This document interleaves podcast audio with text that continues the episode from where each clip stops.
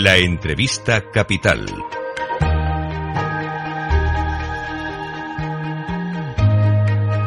Luis Vicente Muñoz.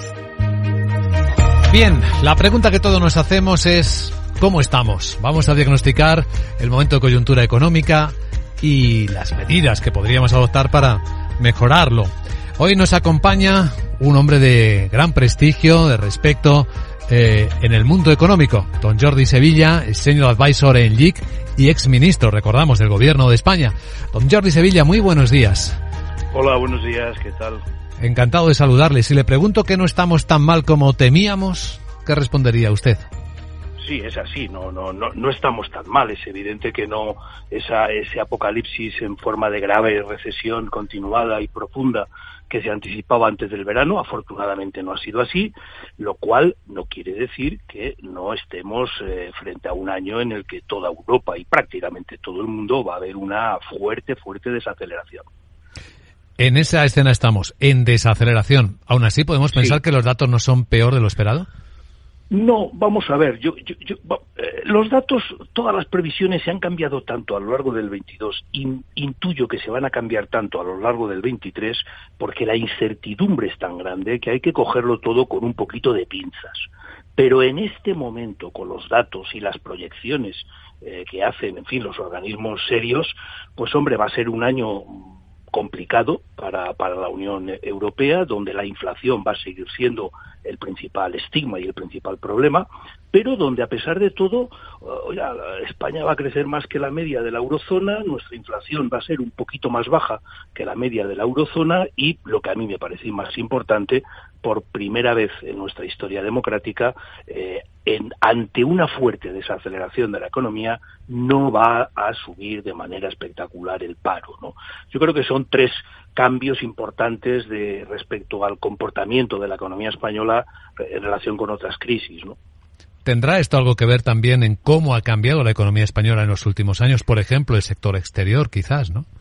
Yo creo que sí. De hecho, eh, el mantenimiento de un superávit externo es una constante desde por lo menos la crisis del 2008, que ya fue una gran novedad. Es decir, hay indicadores suficientes como para pensar que parámetros de la estructura eh, de la economía española, parámetros estructurales, están cambiando en la última década a mejor.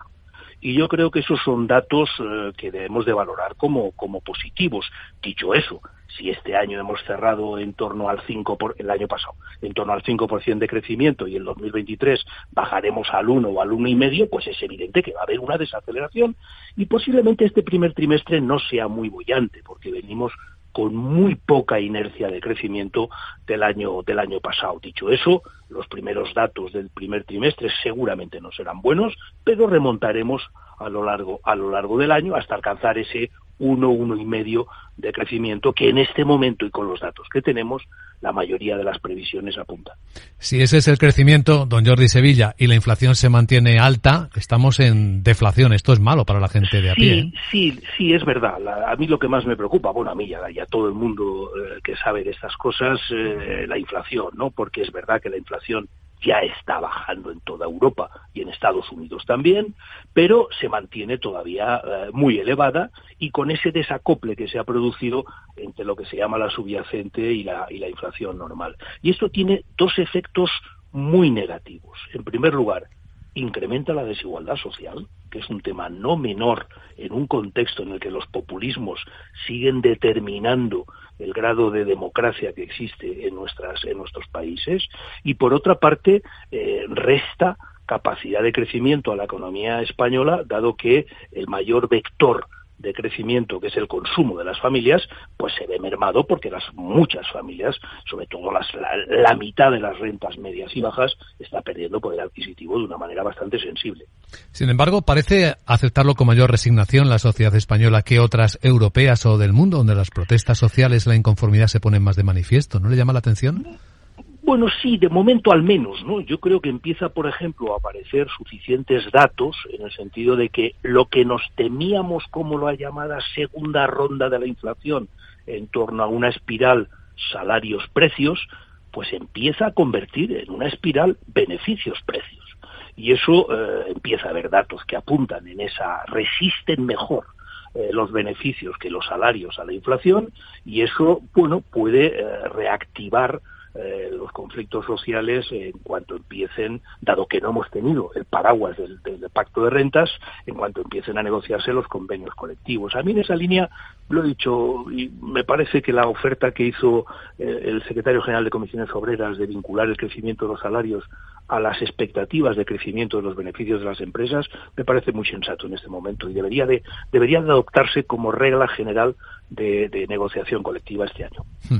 ¿Cómo responder a esta circunstancia? Fíjese que en Davos los líderes reunidos van a comenzar con una sesión de meditación. Si usted estuviese en el gobierno de España, ¿cómo respondería? Bueno, yo creo que se están haciendo las cosas que todo el mundo está haciendo, lo cual no sé si es bueno o malo, pero hombre, es raro pensar que todo el mundo se equivoca, ¿no? El gobierno acaba de bajar el IVA, que era una reivindicación de la oposición, por tanto, supongo que ahí estarán todos de acuerdo, ¿no?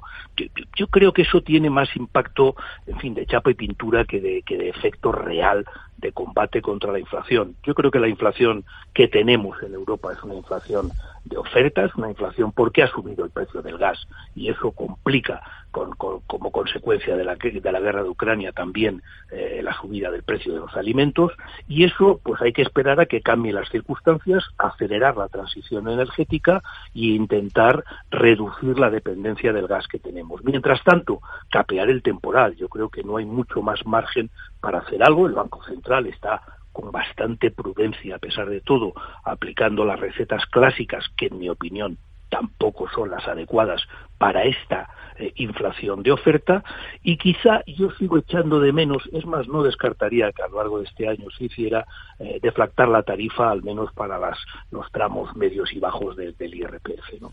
Como también estaba pidiendo la oposición el año pasado. Efectivamente, efectivamente. Hay es una propuesta que hizo Fijo. Hay un elemento eh, clave en la expectativa de resiliencia de la economía española y son los fondos Next Generation y la agilidad o no con las que con los que lo está aplicando el gobierno. ¿Cuál es su opinión?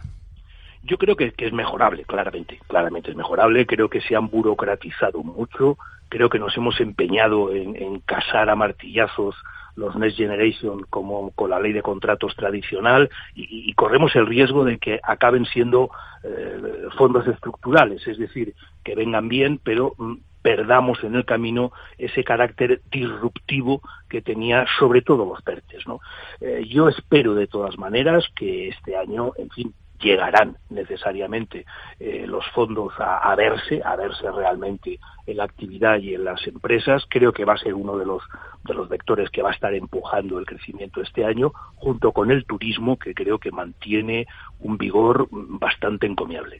Usted conoce bien las administraciones públicas. ¿Qué cambiaría para que se pudiese agilizar la ejecución de los fondos Next Generation, las inversiones? Creo que teníamos que haber aprovechado el decreto ley aquel que se hizo para, para, para regular los Next Generation, para cambiar un poco o más de lo que se hizo entonces el procedimiento administrativo de gestión y tramitación de estas normas. ¿no? Estamos, nos encontramos con demasiadas eh, disrupciones como es esto o como son las inversiones en renovables que al final acaban chocando con la marasma burocrática pensada para otras circunstancias y pensada para otro tipo de inversiones. ¿no? Yo creo que ese desacople entre lo que la realidad nos está imponiendo eh, y, la, y la, digamos, eh, es que es que es demasiado eh, rígido de las administraciones está siendo hoy un, elemento eh, muy, muy, negativo y como yo digo muchas veces nos hace ir por ahí con el coche pero con el con el con el freno de mano puesto no eh, y de medidas de apoyo a las familias y a las empresas nuevas. Fíjense que hoy los ministros del Eurogrupo van a intentar coordinarlas entre los países europeos. ¿Qué más haría o qué dejaría de hacer? Bueno, yo creo que es un problema de, de, hombre, pues a lo mejor haber rebajado algo más el IVA en algunos, en algunos medicamentos, en algunos alimentos, creo que sí podía haber incluido la carne y el pescado, quizá el, el el, el, cheque este de 200 euros, pues haberlo subido. Y yo sigo creyendo que la gran medida, si lo que queremos es concentrar y focalizar las ayudas en quien más lo necesita, que es una de las reglas que en este momento está defendiendo todos los organismos internacionales, yo sigo creyendo que una deflactación de la tarifa del IRPF a las rentas medias y bajas eh, sería un paso eh, importante para, para reducir esa desigualdad social y mejorar el poder adquisitivo de una parte muy importante de nuestras familias que va directamente al PIB, va directamente a incrementar el PIB. Reflexiones muy oportunas en este momento que agradecemos comparta hoy en Capital Radio don Jordi Sevilla, Senior Advisor en LIC. Gracias, señor Sevilla. Le deseamos un buen día, una buena semana. Igualmente, un honor.